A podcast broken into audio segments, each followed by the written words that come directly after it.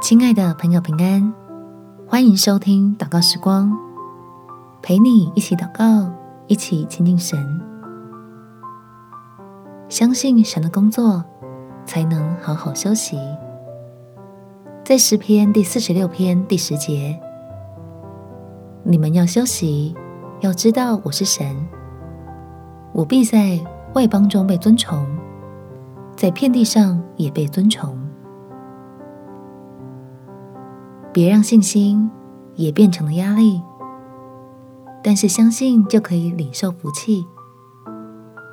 只要祷告，求天父帮助我们，不是靠着自己，而是靠着圣灵，让你我可以彻底交托忧虑。我们且祷告，天父，求你给我信心，让我可以。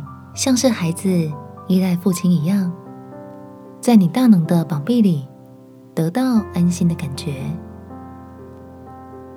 使我能够相信自己也是被照顾的，是被你仔细帮助的，所以我可以在应当的时候好好休息，分清楚责任与重担的界限在哪里，好知道。